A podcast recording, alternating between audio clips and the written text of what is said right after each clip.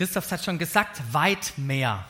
Ich hoffe, dieses weit mehr oder diesen, diesen Ausdruck ist nicht das erste Mal heute, dass ihr irgendwie, hä, weit mehr?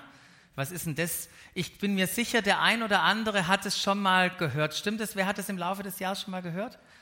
Weit mehr? Ja. Wunderbar, ein paar haben das schon, schon mitbekommen. Ähm, weit mehr ist das Jahresmotto, was wir uns gegeben haben als Doxadeo dieses Jahr. Und es stammt aus dem Vers von Epheser 3,20. Da haben wir das her. Und da heißt es in dem Vers, Gott aber kann weit mehr tun, als wir jemals von ihm erbitten oder uns auch nur vorstellen können. So groß ist seine Kraft, die in uns wirkt. Und ich weiß nicht, wie es mit euch mit dieser Aussage geht, aber ich, ich lese diese Aussage nicht heute zum ersten Mal, wahrscheinlich schon hunderte Male habe ich selber vorgelesen. Und jedes Mal denke ich, wow, was für eine Aussage von Paulus über Gott. Was für eine gigantische Aussage. Welche Wahrheit wollte Paulus uns hier von Gott vermitteln?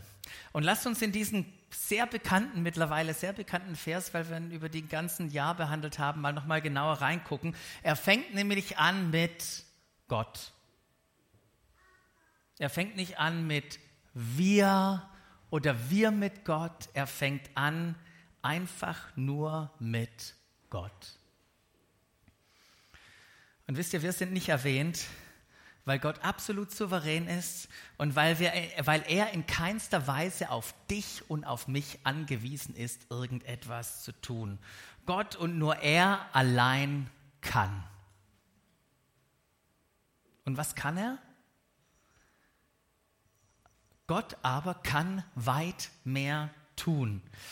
Und für dieses weit mehr, was wir hier so in unserer Bibel lesen, ihr wisst ja, das Neue Testament ist in Griechisch aufgeschrieben, da gibt es ein griechisches Wort. Ich weiß nicht, wer sich das gemerkt hat, aber als griechisches Wort steht hier Hyperekperissu. Hyperekperissu, hat sich wahrscheinlich keiner gemerkt. Aber dieses Wort, wenn ihr in unterschiedlichen Bibeln aufschlagt, wird es, mit, wird es unterschiedlich formuliert. Da könnte man übersetzen über alles hinaus, über die Maßen mehr, aus dem Rahmen fallend. Finde ich eine tolle Formulierung. Auf alles übersteigende Weise. Und das sind nur ein paar von vielen Umschreibungen, um dieses Wort irgendwie zu übersetzen, weil wir im Deutschen kein Wort haben, um dieses Hyperekpirisu zu übersetzen. Ähm, das ist ein Wort mit einer dreifachen Steigerung. Und äh, Periso ganz am Ende, da das heißt schon Übermaß, Überfluss. Also es ist schon am Überfließen. Nicht nur voll, voller, sondern überfließend. So, wie steigert man was, was überfließend ist? Hm, dann sagt man, dann mach, hängen wir mal ein Hyper vorne dran und sagen, es ist über überfließend. Und dann tun wir noch ein Wort rein, um dann zu sagen, ja, es ist überaus überfließend. Um irgendwie das Wort zu greifen, aber es ist einfach, es beschreibt etwas, was eine unmessbare Fülle hat, so irgendwie wie so ein Meer, unmessbar. Gott aber kann überaus, überfließend, unmessbar mehr tun. Krasse Behauptung, oder? Eine krasse Behauptung. Wie kommt denn Paulus bitteschön drauf, so etwas zu behaupten? War das einfach nur seine eigene Wunschvorstellung und seine Hoffnung, die er irgendwie an Gott hatte, wie kommt der darauf, so eine Sicherheit zu sagen, dass er das behaupten kann, dass Gott fähig ist, Grenzenloses zu tun? Und die Antwort, die haben wir im Epheserbrief ja selber gefunden, mit dem wir uns nicht nur ganz am Anfang des Jahres, sondern jetzt auch in einer coolen Serie am Ende des Jahres befasst haben. Und da gibt, äh, steckt der Grund drin, warum Gott das möglich ist, weil und so haben wir das auch gerade gesungen. Weil es Gott möglich war, seinen Sohn von den Toten aufzuwecken. weil ihm das möglich war, ist ihm auch alles andere möglich. Weil ihm das möglich war, seinen Sohn von den Toten aufzuerwecken, ist ihm auch alles andere möglich. Und wisst ihr, für Paulus war das nicht irgendwie Kopfwissen, sondern er erlebt, was diese Totenauferweckung mit ihm zu tun hat, welche Auswirkung das auf sein eigenes Leben hatte. Er hatte, by the way, eine selber eine persönliche, lebensverändernde Begegnung mit diesem auferstandenen Jesus. Er hat gemerkt, wie die Kraft Gottes in ihm wirksam war. Er hat erlebt, wie der Heilige Geist ihm die Augen geöffnet hat für den Plan und die Geheimnisse Gottes. Er wurde selber lebendig und hat eine Hoffnung in sich getragen. Er wurde zum Botschafter für eine Botschaft, aber er war gleichzeitig die Botschaft selber mit seinem eigenen Leben. Wisst ihr, weil Gott seinen Sohn und die gesamte Menschheit lebendig gemacht hat, kann er auch alles andere tun. Deshalb kann Gott weit mehr tun weit mehr, als wir uns von ihm erbitten oder uns auch nur vorstellen können. Und der Bitten, das lesen wir an ganz, ganz vielen Stellen in der Bibel, wo es da heißt, bittet und es wird euch gegeben. Wenn es, an euch, an, an, wenn es euch an Weisheit mangelt, dann bittet Gott und er wird sie euch geben. Oder wir bekommen, was wir bitten. Und nur, dass wir uns richtig verstehen, der Kontext von all diesen Stellen, könnt ihr alles nachlesen, ist nie ein Automatismus. Es ist nie, wir bitten was und dann haben wir es auf jeden Fall. Sondern Gott schenkt es uns zu seiner Zeit, wenn wir ihn nach seinen Wünschen für uns bitten. Dann wird Gott handeln. Aber wisst ihr was, was ich so genial finde? Gott ist nicht auf unser Bitten beschränkt. Das haben die Freunde erlebt in dieser Geschichte, die ihren lahmen Kumpel das Dach vor Jesus runtergelassen haben. Wisst ihr, was ihr Bitten war? Kannst du ihn bitte heilen? Wisst ihr, was Jesus gesagt hat? Deine Sünden sind dir vergeben. Ich mache noch viel mehr, als dich zu heilen. Über unsere Bitten hinaus. Und das Vorstellen, wo, wo ist in unserem eigenen Denken? Ja, wo geht Gott über, unsere, über unser eigenes Denken, über unser eigenes Begreifen hinaus?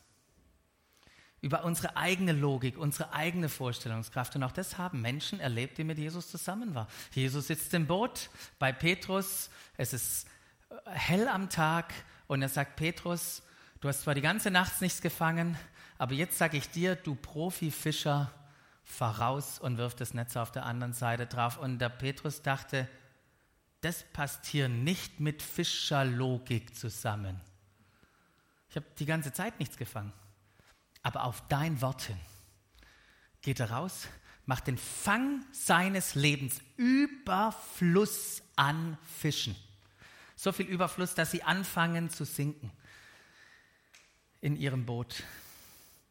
Bei beiden war es weit mehr, als sie sich jemals auch nur von Gott erbitten oder auch nur vorstellen konnten. Gott hat weit mehr getan.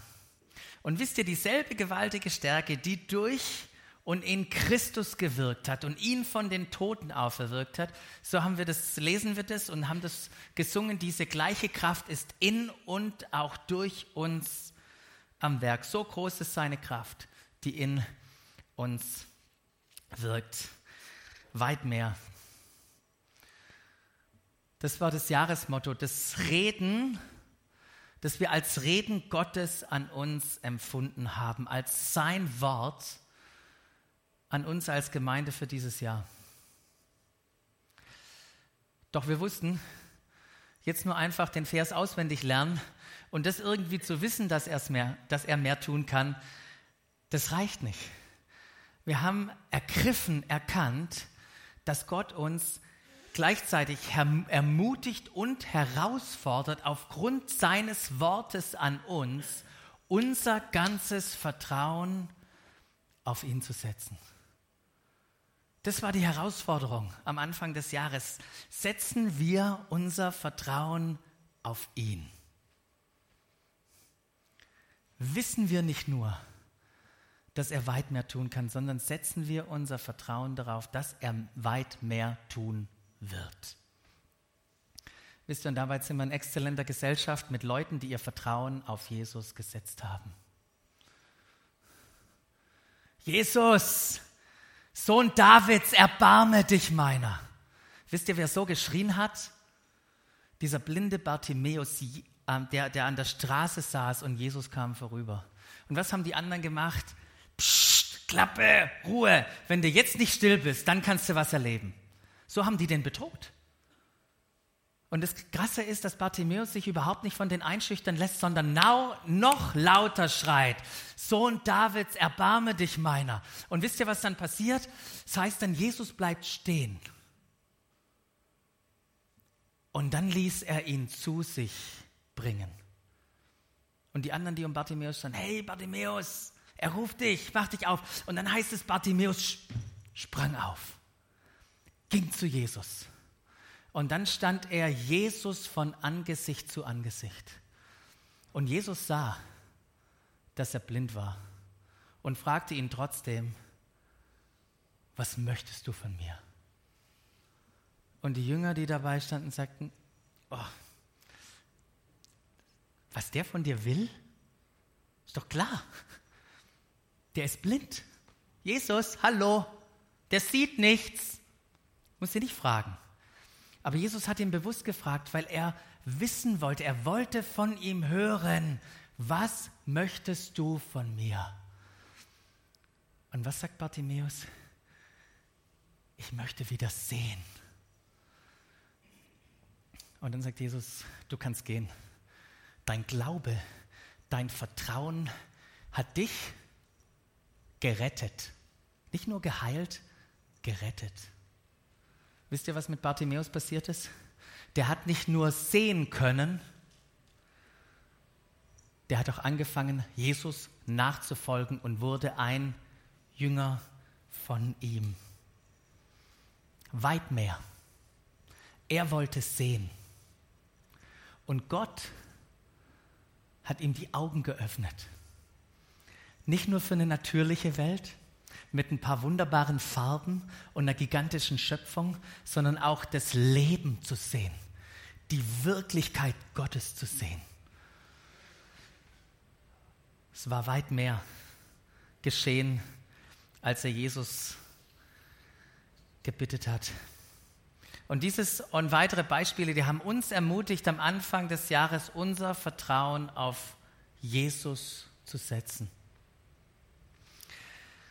Gott kann weit mehr tun, als wir jemals von ihm erbitten oder uns auch nur vorstellen können.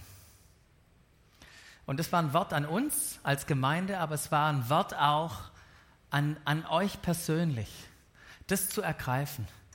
Und wir hatten einen Moment am Anfang des Jahres, wo wir gefragt haben, was bedeutet das für dich persönlich, wenn du vor Jesus wie Bartimäus stehen würdest, von Angesicht zu Angesicht. Was würdest du Jesus sagen, wenn er dich fragen würde, was kann ich für dich und für dich und für dich tun? Für was setzt du dein Vertrauen auf mich?